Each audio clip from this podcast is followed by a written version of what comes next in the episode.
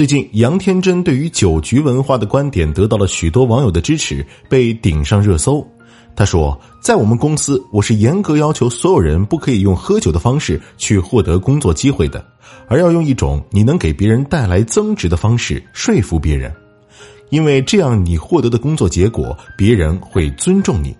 如果你通过喝酒获得的工作，别人会觉得那是我赏赐给你的。”除了为员工发声，杨天真还向世人证明，大码女孩也能代言内衣品牌，展现了性感的反向可能。他从幕后走到了台前，成为比明星还火的经纪人。他不仅最大程度的展现了自信，还为过度自信赢得了好名声，甚至被称为职场人士的精神领袖、现代女性的代表。无论大众舆论是支持还是倒戈。杨天真已然成为了纷繁娱乐圈中非常清晰的坐标。如果你试图去质疑，那么他会傲娇的回你一句：“杨天真的出圈在于他的稀缺，你不懂。”杨天真的天真，他自己都未必当真。不是说他的人设从名字就开始崩塌，而是他对大众的固有认知始终保持着警惕和怀疑，并勇于突破既定的边界。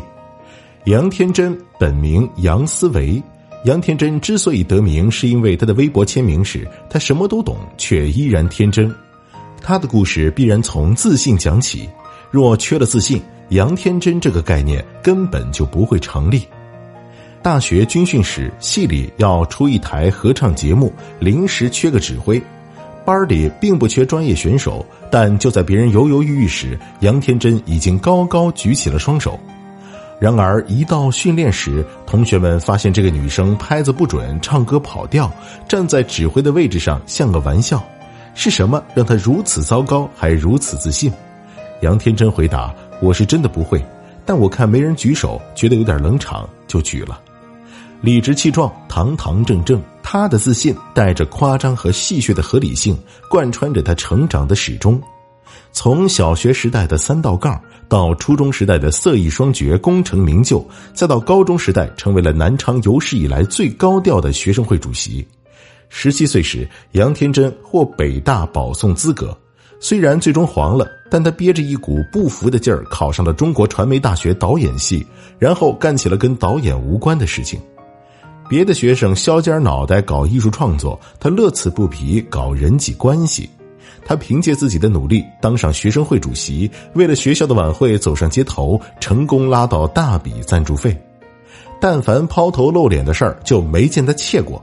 朋友们总这么形容他：凭着过人的公关能力，二十一岁的杨天真成为卫视节目的总导演和制片人。虽然前途无量，但他扭头就决定去做职业经纪人。明星之所以闪，是因为与普通人距离远，因为打着光，因为神秘。如果将这些都碾碎，所谓的明星就会落入凡尘。好多人都在感慨这个时代为何没有巨星，其实他们只是被过度的曝光量闪没了。可杨天真不管，他把艺人们的工作日常展现在普通人面前，让观众看到了一个艺人是如何被加工、被塑造的。赵又廷的整容式演技，朱亚文的行走荷尔蒙，七月男友李现，每个女孩都想成为欧阳娜娜。人设的背后是团队精心打造的工业标签不可否认，杨天真是个营销鬼才，他的炒作方式能让艺人在短期内实现商业价值的攀升，但这种过度消耗是要以可持续发展为代价的。或许他的方式更适合打造他本人，因为自信的杨天真永远都热爱并追随着自己，而其后来的轨迹也的确印证了这种判断。杨天真火了。他成了热搜比艺人还多的经纪人，原本该是主角的艺人们反而成了配角。这件事情上围绕着他的争议一直就没停过。深藏功与名是一个优秀经纪人的基本设定。王金花从业三十多年，时刻保持着低调。霍汶希虽然凭颜值圈了不少粉，但依然站在艺人身后。他曾公开表示自己是全中国最好的经纪人。但这句话落地一年后，他转身宣告卸任所有艺人的经纪业务。他没有为这个做了十四年的老本行画上完美的句号，只留下一串坦然于未完成的省略号。而直播这个全新的赛道，让自信的杨天真甘于放下身段，承认自己对这个世界了解太少，承认自己是井底之蛙，在陌生的领域尝试更多的可能性。对享受冲浪的他来说，有着不容拒绝的诱惑性。他永远奉行“老娘天下最美”的原则。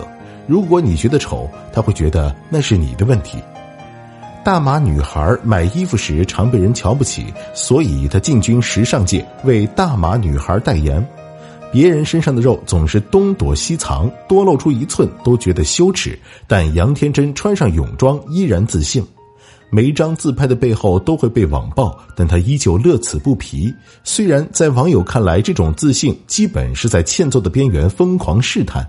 他受追捧的并不在他的审美，而在誓死捍卫追求美的权利。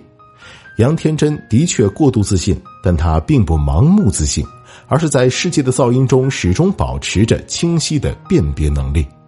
疯狂且理性，这对矛盾体在杨天真身上达成了和谐。于是，喜欢他的人爱惨了他，讨厌他的人骂惨了他。毫无疑问，杨天真是个把欲望写在脸上的人。他甚至在这欲望旁边写满了详细的注解。他每天只睡四五个小时，其余时间都充斥着工作的暴击。为了工作，他毫不犹豫的切胃，手术仅一周就马不停蹄的复工，像是一个没有感情的职场机器。他毫不掩饰对赚钱的野心，但钱从来都不是他的人生主宰，只是偶尔取悦自己的工具。人们认为工作赚钱是为了生活，多余的牺牲只是一种蠢，但杨天真很清醒。他说：“他二十岁的时候就明确的知道自己要什么，而在三十岁的时候想清楚了为什么要这些东西。有人追求成功，有人寻求认可，有人想拥有爱，而他一直以来都在追求丰富的人生经历。他清醒如初，从未背叛过自己。正如他说：‘天真只是对抗世界的武器，将它定义为人间清醒，也不是不可以。’”